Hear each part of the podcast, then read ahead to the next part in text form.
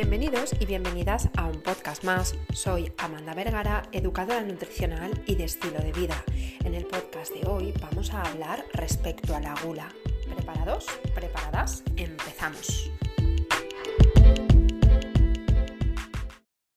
La gula es aquel apetito desmedido, excesivo y muchas veces incluso incontrolable por la comida o la bebida.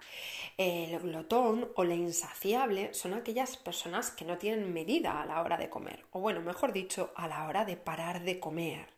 Detrás de esto suele haber una búsqueda patológica de alivio a través de la comida. Es decir, estas personas se refugian en la comida para sentirse mejor. Una vez que ya hemos cubierto nuestras necesidades, ya hemos hecho la comida que nos toque hacer, el hecho de seguir teniendo hambre nos está alertando o avisando de que quizás estamos intentando eh, encontrarnos mejor emocionalmente mediante la alimentación. Son personas que normalmente acuden a la nevera o acuden a la despensa eh, pretendiendo o intentando que en ellas se encuentre el antídoto perfecto para dejar de estar tristes o cansados, malhumoradas, eh, con ira, con enfado, con melancolía. Esto tiene, por supuesto, una explicación fisiológica, ¿no? Hace unos años se sabe que a través de un estudio de, investigación del Instituto Max, que fue publicado en la revista Cell Metabolism, se supo que cuando los seres humanos comíamos sentíamos doble placer, una doble recompensa. Es decir, cuando tú te metes un trozo de chocolate o un trozo de pan recién hecho, un pastel o eh, un cocido elaborado por tu padre o unas lentejas elaboradas por tu abuela y eso te, produce ese placer y, no puedes parar de comer, muchas veces es porque eres adicto a la dopamina. La dopamina es una hormona que se libera eh, cuando nosotros comemos y esta hormona es la hormona del placer. Se libera dos veces cuando ingerimos alimento. Por una parte se libera en la boca, nada más meterte ese alimento, nada más que entra en contacto con tus papilas gustativas, ya existe una liberación de dopamina al cerebro y luego una segunda liberación de dopamina en nuestro estómago a los 15-20 minutos más tarde de haber ingerido, por lo que por supuesto cuando nosotros comemos nos sentimos mejor. Y esto muchas veces hace que hayan seres humanos que sean víctimas de la alimentación y generen esta adicción, esta gula y esta sensación de no poder parar de comer. Estas personas normalmente suelen estar maleducadas nutricionalmente o en cuanto a su aparato digestivo se refiere. ¿Por qué? Porque han viciado a su cuerpo, han aniquilado el, centro de saciedad que se encuentra en nuestro cerebro y por mucho que ingieran, llega un momento en el cual no pueden sentir la saciedad, no, no pueden sentir nunca, bueno, ya está bien, ya he comido suficiente, ya no me hace falta comer más. De ahí esa gula, ¿no? Como ese pecado capital de, te quiero más, eh, no, tengo suficiente, ¿no? Esto puede convertirse en algo patológico porque puede, eh, ser, puede afectar a, la salud de, las personas, tanto a nivel fisiológico como a nivel, eh, como a nivel anatómico, como a nivel mental y como a muchos más niveles. ¿no?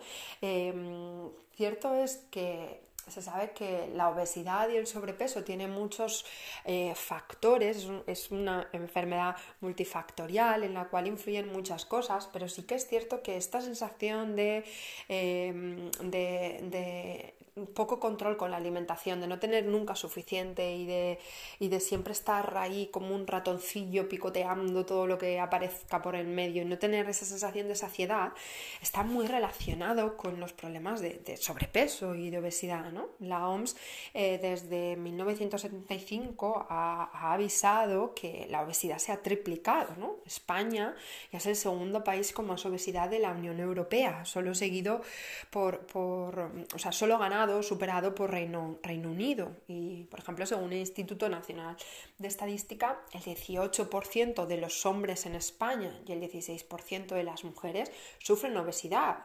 Y este porcentaje se dispara cuando estamos hablando hablando del sobrepeso, ¿no? Que se dice que, los hombres hasta un 44,3% de la población española sufre sobrepeso y un 30% eh, de, de las mujeres. Estamos hablando que entre sobrepeso y obesidad en las mujeres estamos superando el 45% y en los hombres estamos superando el 60% en España.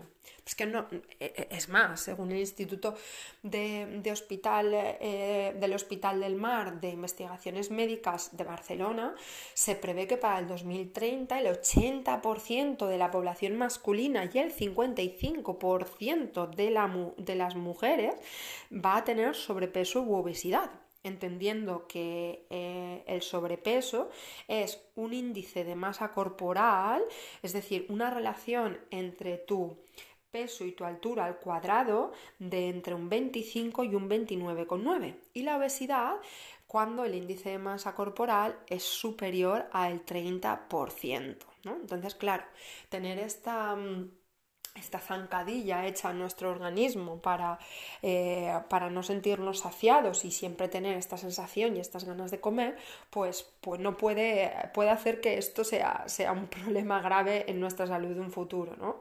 Es cierto que el cuerpo humano, eh, como resultado de miles de años de evolución, está diseñado para consumir la mayor cantidad de alimentos eh, siempre que estén disponibles. ¿no? Y esto es así porque durante muchos millones de años hemos sido cazadores recolectores y hemos sufrido periodos de abundancia eh, de alimentos y otros periodos de hambruna, ¿no? Entonces es normal que muchas veces tengamos la sensación de no tener suficiente, de querer comer más y, de tener esta gula o esta adicción por la comida. Pero debemos de ponerle freno, debemos de tener o intentar tener una alimentación mucho más consciente, disfrutar más de la comida, hacerlo de forma más lenta, más pausada. No nos gusta comer, pues vamos a sentarnos, vamos a deleitarnos, vamos a meternos el alimento en la boca, vamos a cerrar los ojos, vamos a saborear ese alimento, a sacarle todo el jugo y vamos a alargar al máximo posible, el máximo tiempo posible, ese placer que nos produce comer.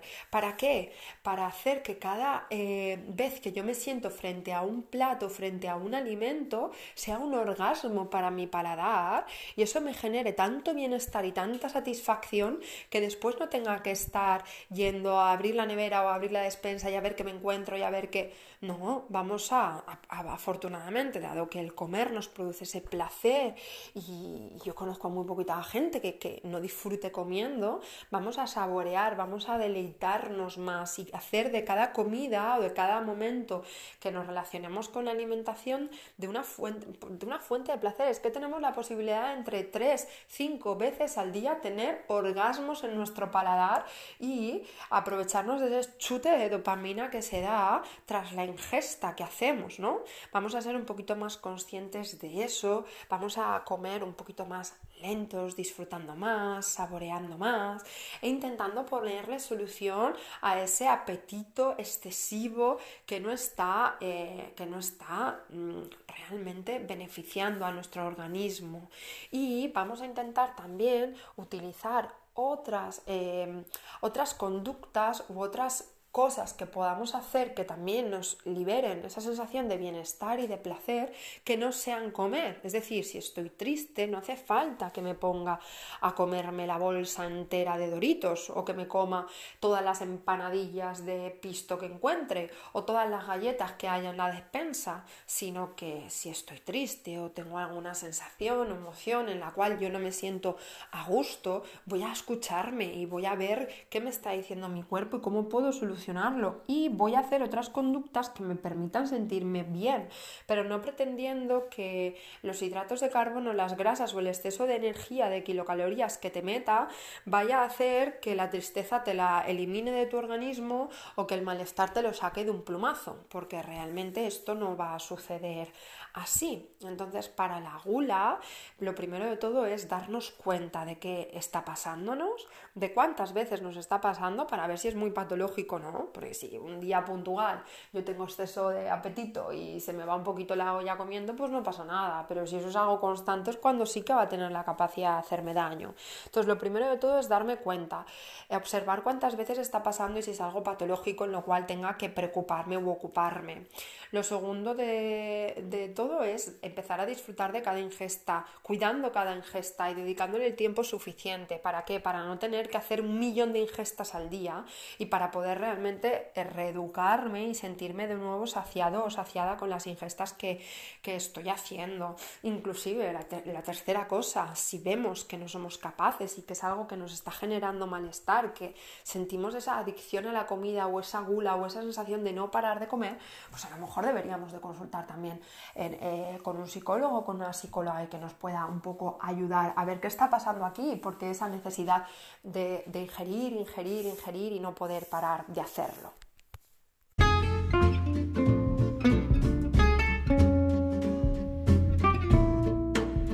Deseo que este podcast te haya ayudado a conocer un poquito más respecto a la gula o este apetito excesivo que a veces se da sin una justificación aparente.